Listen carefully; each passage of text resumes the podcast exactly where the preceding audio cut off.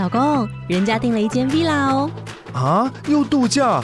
不是要存钱买房吗？我是订了凤凰 villa。哇，竟然有千平花园，十五项休闲公社，回家就像度假哎！而且花园比房子还要大呢。还有我最爱的游泳池，耶！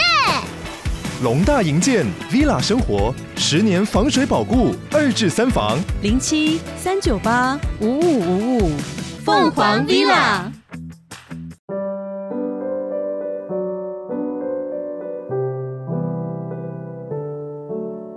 各位线上的听众朋友，大家好，欢迎来到《懂心理调出好关系》的节目。我是美味关系实验室的节目主持人江尚文，智商心理师啊。哦，今天非常高兴又可以在线上跟大家去碰面了。我们今天很特别哦，我们今天会邀请到一位非常专业又温柔又很有气质的心理师啊，普世光心理师来接受我们的访问哦。他今天会特别帮我们带来一个跟最近很多人都在问的问题。或者是最近很多人身心正在面对到的一个状况有关哦，就是所谓的 SAD。那什么是 SAD 呢？我先跟大家去解解释一下啊。SAD 呢是所谓的这个季节性的情感障碍哦。这边讲的是一个很专业的一种说法，它指的是什么呢？一年中特定季节或时间出现的一种忧郁症。好。那一般来说，哈，忧郁症是持续很长的时间的低落情绪，但是呢，这种忧郁症呢，可能会在一些特定的季节当中呢会出现。那尤其是在什么寒冷的冬天啊，你可能会开始感觉到迟钝啊、沮丧啊，早上的潮湿、寒冷啊和黑暗啊，所以就很难坚持开始去进行每一天的生活，甚至想要在这个床上啊多待一些。这种情况呢，它会有什么样的症状？哈，我稍稍微跟大家去分享一下，或多或少你可能也都会有这种感觉哦。你会觉得缺乏精力，啊，你可能会觉得很难集中精神，啊，严重一点的话，你会想退缩，不想要去见别人哦。然后啊，睡眠也会有问题，要不然就睡得比较多，要不然就睡得比较少，好，然后突然可能会感觉到很悲伤啦，很低落啦，甚至严重一点，你会想要流眼泪。啊，莫名的就滴下了眼泪，啊，或者是食欲会有变化，啊，你可能会呃吃比较少或吃比较多。那我还听说很多人在这个时候啊，因为天冷就会喝很多的含糖饮料，然后呢，身体也容易感冒，甚至严重一点还会出现一些自杀的一些想法。啊，这就是所谓的 SAD 啊，也就是说你平常比较没有那么忧郁，但是你一碰到一些季节的转换，尤其譬如说是。秋冬啊，或者是春夏的时候啊，天气不是那么稳定，太日照比较少的时候，就出现了这样的一个状况。那这可能就是我们所说的这个 SAD 啊。那在我们的临床经验里面呢，这一类的人还不少。好，所以我今天特别邀请到这个视光心理师来跟我们去分享，到底我们该怎么样去面对这个 SAD。那不晓得视光心理师可以先自我介绍一下。好的，那个我就先跟大家打招呼就好了啦。嗯，嗯，大家好，我是啊卜世光心理师。那因为刚刚尚文心理师这样介绍我，我都很不好意思要跟大家打招呼，因为他介绍我介绍的太好了。那只只是今天就是很很很很高兴也能够跟大家分享一下。我其实很同意啊，就是尚文心理师刚刚提到 SAD 啊所带给我们在。季节性转换的时候，心情上面的起伏，尤其是啊、呃，我自己也很有感哦。因为那个啊、呃，除了新闻，其实有一些啊、呃，我们所所知道的，可能在这个季节性里面啊、呃，有一些人可能忧郁症就啊、呃、发病了啊，更严重。嗯，所以也就是说，这个情况就是他们已经本来有忧郁症，可能更严重，或者是发病又再一次发病的状况的话，嗯、其实。往往问他们说：“哎，到底这一次你是什么原因造成你忧郁症？”他说：“其实忧郁症是没有原因的。”嗯，所以其实我我就是我心里面其实就很很关心也很关注，就是这样的状况。那我周围的一些啊，我自己所来谈的这个啊朋友们，我也有看到他们在这样的季节的时候，特别是连续一直下雨，一直下雨，是，然后呢，那个。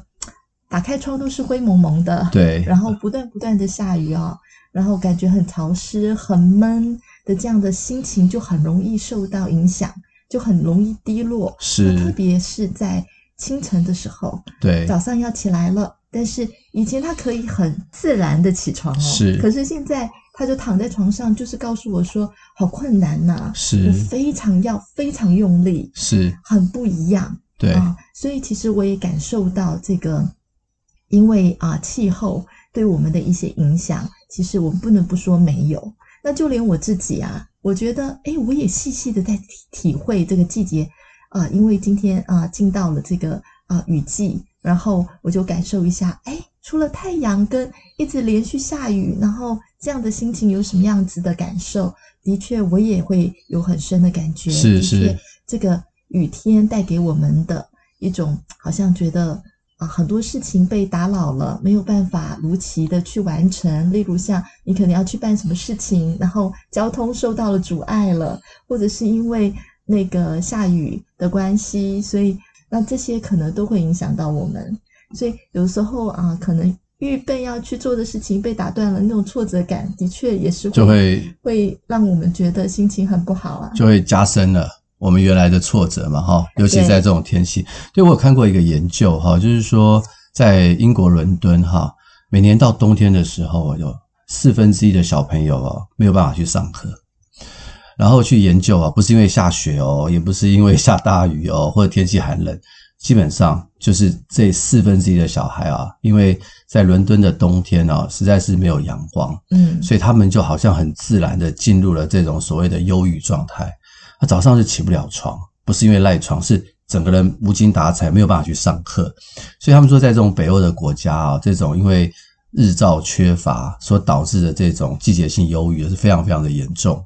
那在台湾呢，其实也有一些人呢，就会有这种感觉。譬如说，诶，现在假设是冬天，哇，今天是晴天，大家就很开心啊。今天又是阴天了，好像心情就会有点闷闷的感觉。所以我想问问看，就是说，这个视光心理师哈，有什么样的方法？可以让我们去面对这种季节所导致的这样的忧郁的情况呢？从这个各方的研究里面啊，就是想提供十个方法。是是。那这十个方法呢，其实都已经作为科学证实，能够提升我们的血清素。哦，太好了啊！嗯，所以这十个方法的第一个方法呢，其实就是我们呢。啊，过去可能你的习惯是做一些户外活动的运动，例如像是像骑脚踏车，或者是啊，可能是去跑步，合体跑步啊。我常常在 FB 看到我很多的朋友都是合体跑步，然后可能就是会记记公里数啊这些的。其实也是一个我们现在生活的风潮。是啊，但是因为常常这个天气一直不断下雨的情况之下，你没有办法啊出去外面去活动。那我想，第一个呢，就是可以做一些其他的缓解压力的活动，例如像是瑜伽、瑜伽冥想、冥想、瑜伽、冥想。嗯，我有这个来谈者啊，告诉我说他非常喜欢做瑜伽，是他本身也是一个啊、呃、忧郁症的这个啊、呃、朋友。那他说他非常喜欢做瑜伽，是因为呢。瑜伽本身动作是可以放慢，是，而且呢，瑜伽是在你做的过程当中，慢慢你的注意力是回到自己身上，是，你会注意到说，诶，我自己的拉伸，哪一个肌肉块，其实我可以被拉拉伸开来，我感觉到好放松，嗯，然后，诶，整体在做完瑜伽之后，会觉得，诶，好像整个筋骨啊，各方面都有被自己。照顾到有一种掌控感，是，而且也有一种成就感，是是。那整个身体的放松也会带给后续心情上面很多的这个本本来紧张心情的一个缓解，嗯嗯。所以所以我觉得瑜伽是一个非常棒的方式。那同样的冥想也是一个很棒的方式，嗯，就是如果今天你没有办法出去的时候，你在家里面，我们会重视五感啊，五个。我们的观感，观感，眼睛，眼睛，眼睛怎么看？嗯，鼻子怎么闻？嗯，啊，嘴巴怎么吃？嗯，耳朵怎么听？嗯，皮肤是怎么样的感受？所以，其实这五感你可以带给自己是一个舒服的状态的时候，其实也可以叫我们放松。那在做瑜伽的时候，你可以做一点点一些啊香精油啊，嗯哼，或者是说，哎，你可以在一个你面向这个比较。漂亮的景色的之前面，可能在屋子里，或或者是你到公园的话，你可以在凉亭的座椅上，你都可以做一个简短的十分钟的到三十分钟的的一个冥想的时间，是。慢慢的让你自己的心思呢可以沉淀下来。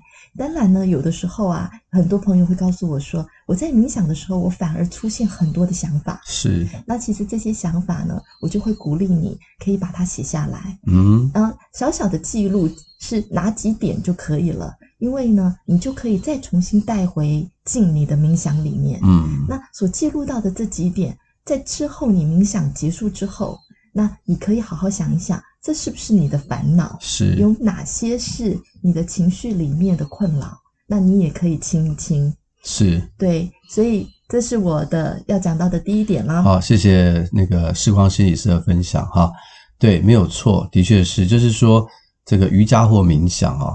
那假如说呃，在家里面做一些有氧运动，也是有帮助的吧？对，在家里面啊，现在也很流行，直接在家里面，可能你看跟跟 YouTuber 一起运动，嗯、那这也是非常棒，非常棒的。对，嗯、没有错，没有错。所以我觉得就是先练习这种疏解压力的活动，让它变成一种习惯。对，好，那可能就会对我们的身心就会是一个很大的帮助。对，好，那除了这个第一点之外，那老师还有其他的吗？可以跟我们分享？是的，是的。嗯、呃，还有第二点呢，就是说，其实。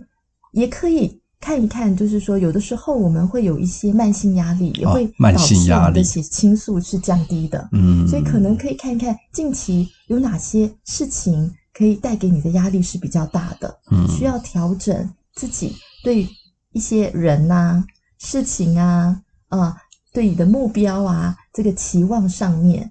啊，可能需要做一些调整，嗯，对，例如像是啊，有妈妈就跟我说，其实呢，她很生气啊，小朋友怎么叫都不起床，嗯，或是怎么叫都不来吃饭，嗯，怎么叫都不来写功课，嗯，气死了。对，其实小孩子的自律本来他们可能是需要一个近阶段性的这个成长啊。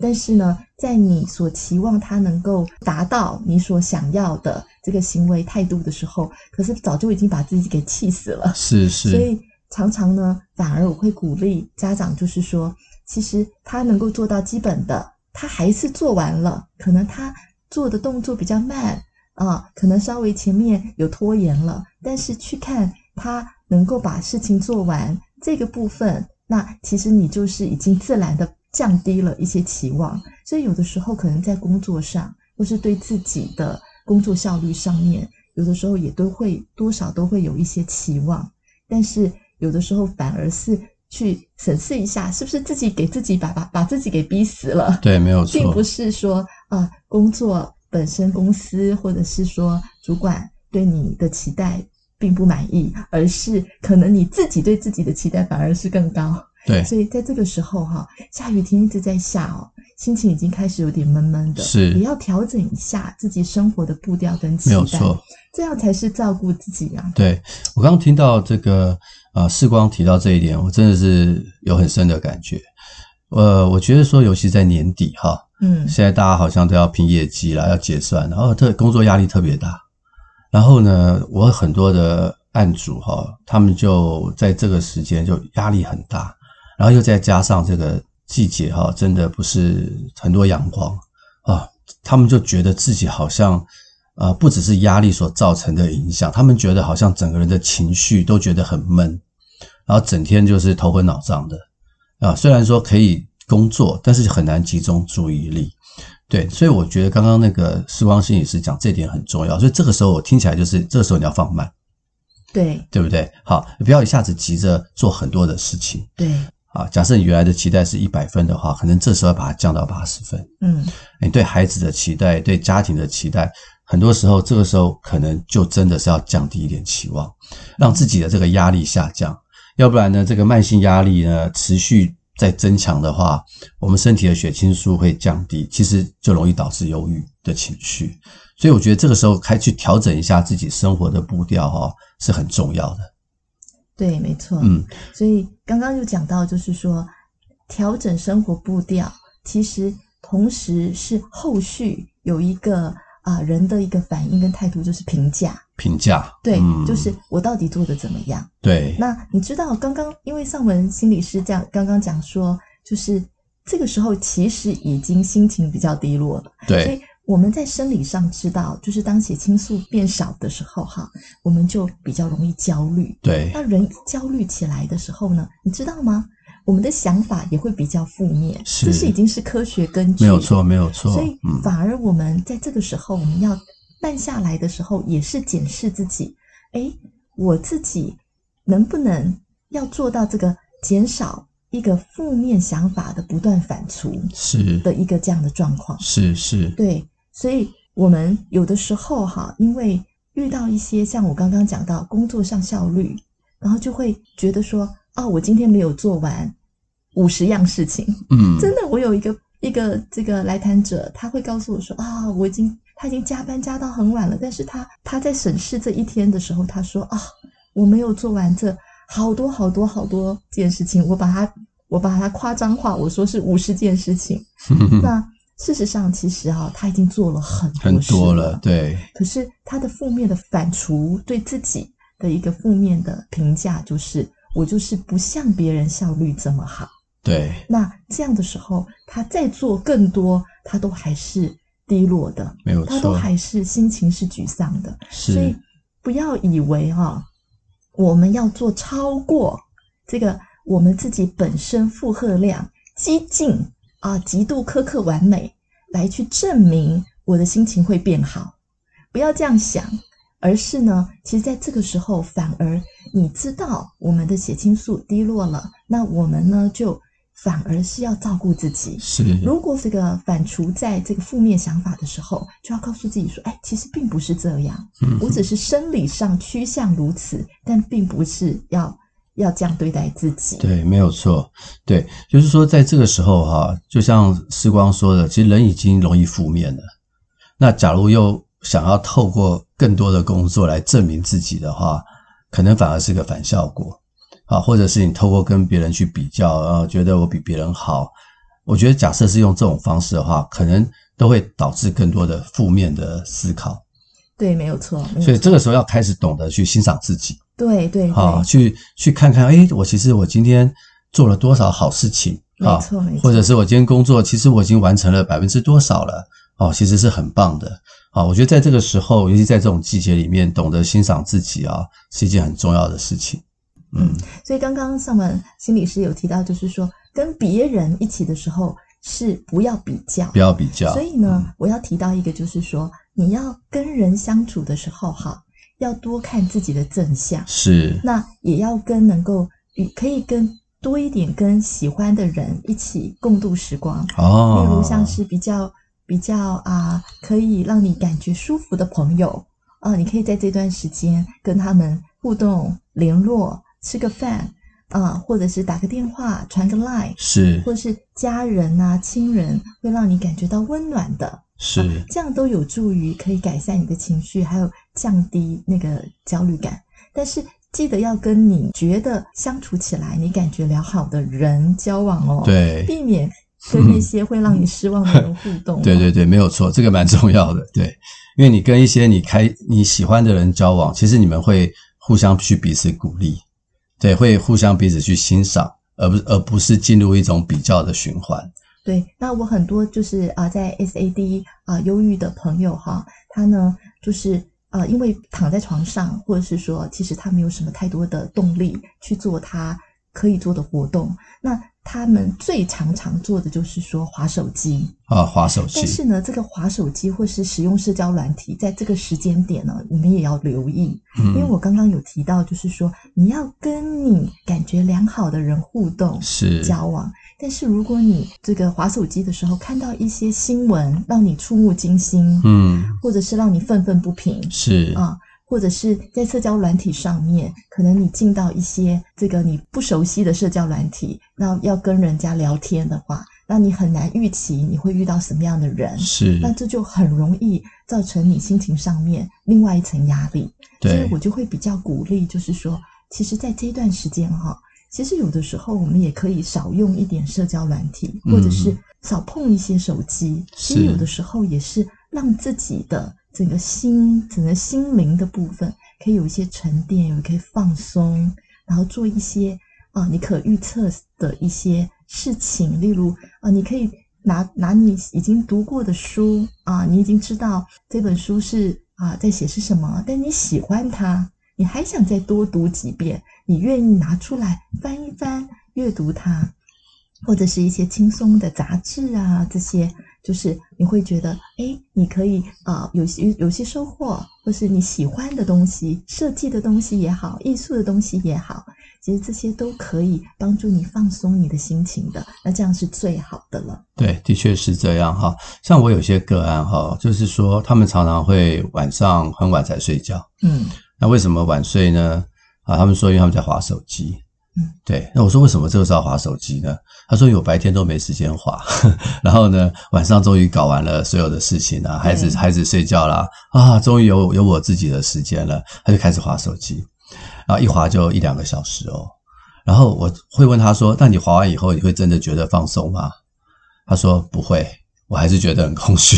’然后呢，更恐怖的是，搞到一两点才睡觉啊，第二天早上呢，六点钟又要起床，所以还导致一种。”长期的这种所谓的睡眠负债，所以这一类的情况哈，就不断的在他生命中不断的每天发生啊。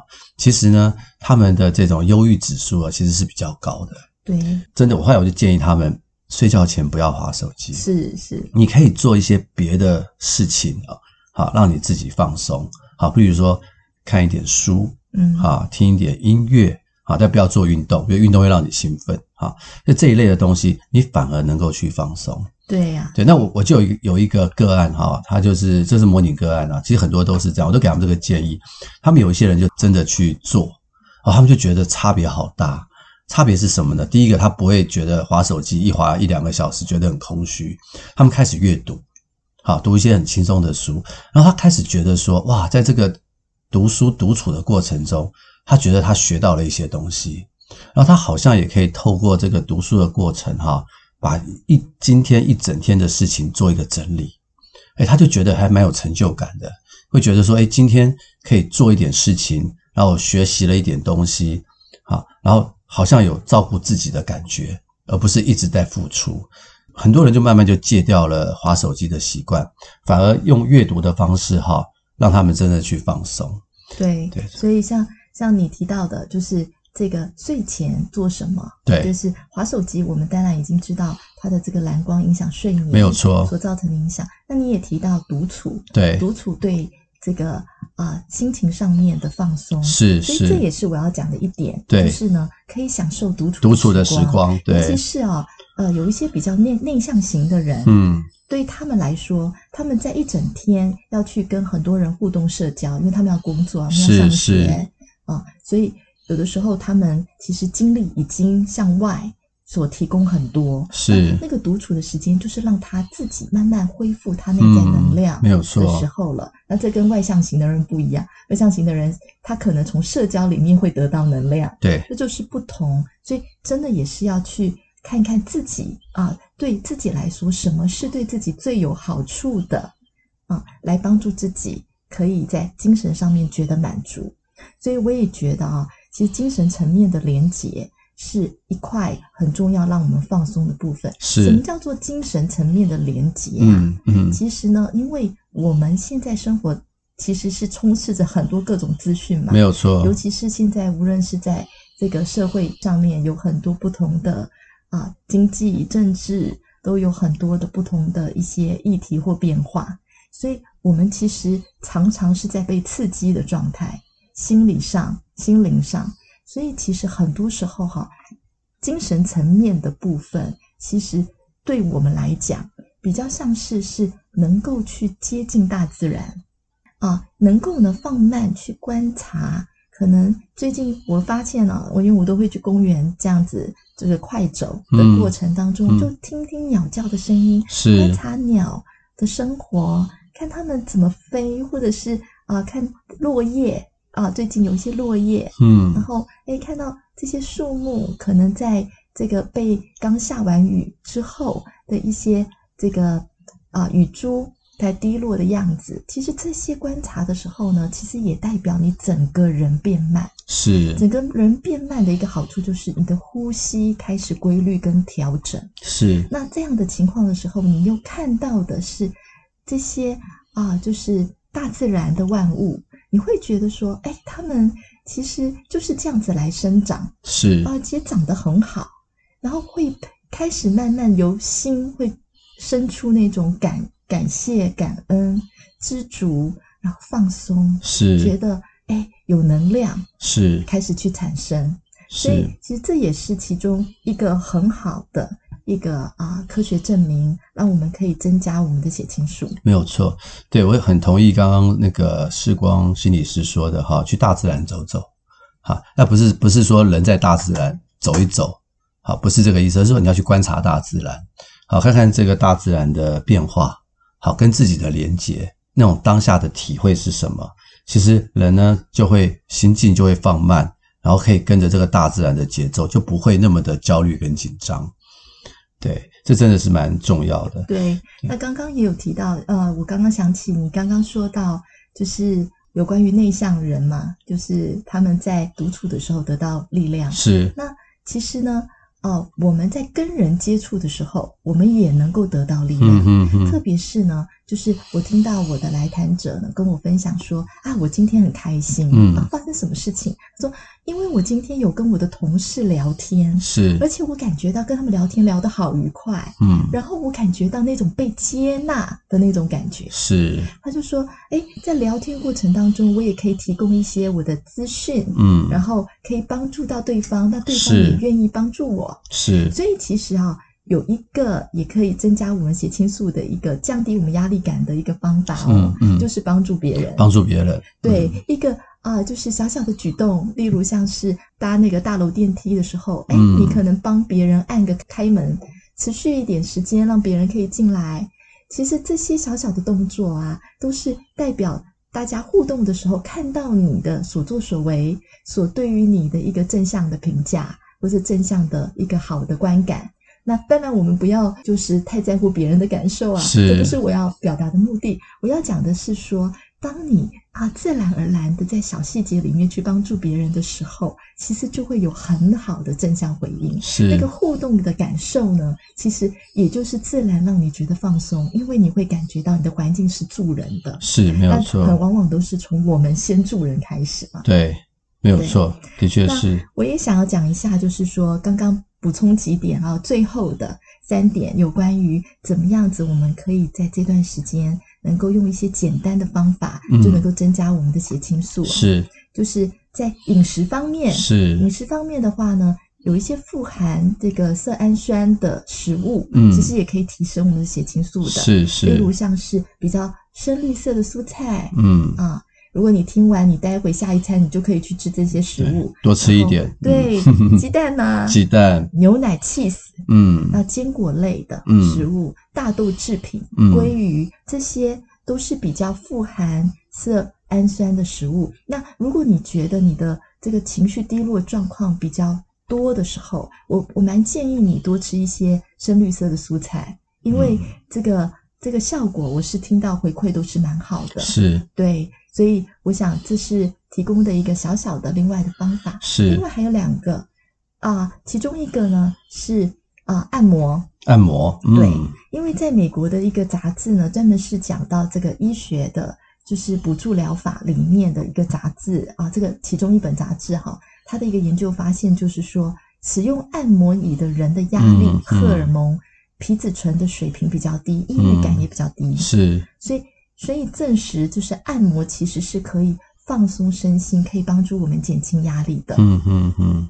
所以有的时候就是你你在看看电视啊，或者是你在呃这个搭车的路上路程中啊，其实我们的手就可以哎对自己做一点按摩。那很多时候我在做这个企业讲座的时候，我最喜欢带大家做一些很简易的一些。拉伸或按摩，是因为呢，其实这个也是让你重新在短时间内回到照顾自己，没有错。啊，提醒要照顾自己身上。对，那最后一个就是我要补充的，就是刚刚因为我们有讲到，就是可以在室内做运动。对，做运动。我这个补充就是要说的，就是要持续。对，对，因为呢，这个持续的运动的人呢，才会看到运动的好好处。没有错。对，对，尤其是当你运动到一段时间，嗯，你开始发现说，哎呀，我好像这个哪里酸呐，啊。真是在长肌肉的时候哈，那也不要放弃，因为往往就是在这个时候最容易让我们打退堂鼓。但是养成一个会运动的好习惯是很棒的事情。没有错，没有错，真的是这样。呃，像我有时候我跟我一些个案在在晤谈的时候，他们有些忧郁症嘛哈，那尤其在这种季节，我就会鼓励他们要做更多的运动啊，尤其是这个有太阳的时候，我就建议他们一定要出去晒太阳。对，因为根据研究哈，太阳光是抗忧郁的天然良方啊，所以冬天难得有太阳，有太阳我都会鼓励他们一定要出去晒太阳。那很多上班族说，我哪有时间运动啊？我每天都忙得要命，一早就进公司，然后嗯，傍晚回家，回家又忙小孩，我哪有时间运动？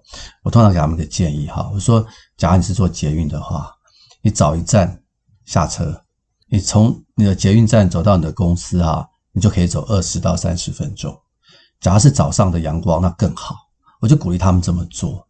然后我就几个个案，他们他们就真的这么做啊，他们就觉得诶真的有差别。他觉得说早上走了那二三十分钟以后啊，诶觉得有点神奇的效果，就是去上班的时候心情比较好。然后我也鼓励他们，你回家的时候也是可以走个二十分钟到捷运站，就是透过这样的通勤的时候的运动啊。所以让自己的整个状况就会很不一样，对，所以我真的鼓励大家持续运动是一件很重要的事情。好啊，今天真的非常开心哈，可以邀请到这个世光心理师跟我们分享他这么多的临床的经验，以及他在 SAD 上面的一些分享跟研究，非常的谢谢他。好，那我们也希望今天节目哈可以带给所有的听众啊一些更好的一些资讯。好，也让让我们在这样的啊冬天的季节啊，很少阳光的季节，大家都可以保持一个非常正面的好心情。好，那最后时光心理师有没有什么话跟大家说的？啊，我想就是上位心理师已经说得很好了，就是我也是祝福大家在这样的季节当中，可能啊时而天晴，时而下雨，但是呢，我们不怕，因为在下雨的时候，我们已经有好方法。知道我们一样能够好好的照顾自己，一样能够让我们的心情也能够保持好一点点，那这样子就是最棒的了。对，这就是一件最幸福的事情。好，谢谢您今天的收听我们的节目，也欢迎您把这样丰富的心灵维他命哈，可以分享给更多的人。那我们就下回空中再见，拜拜，拜拜。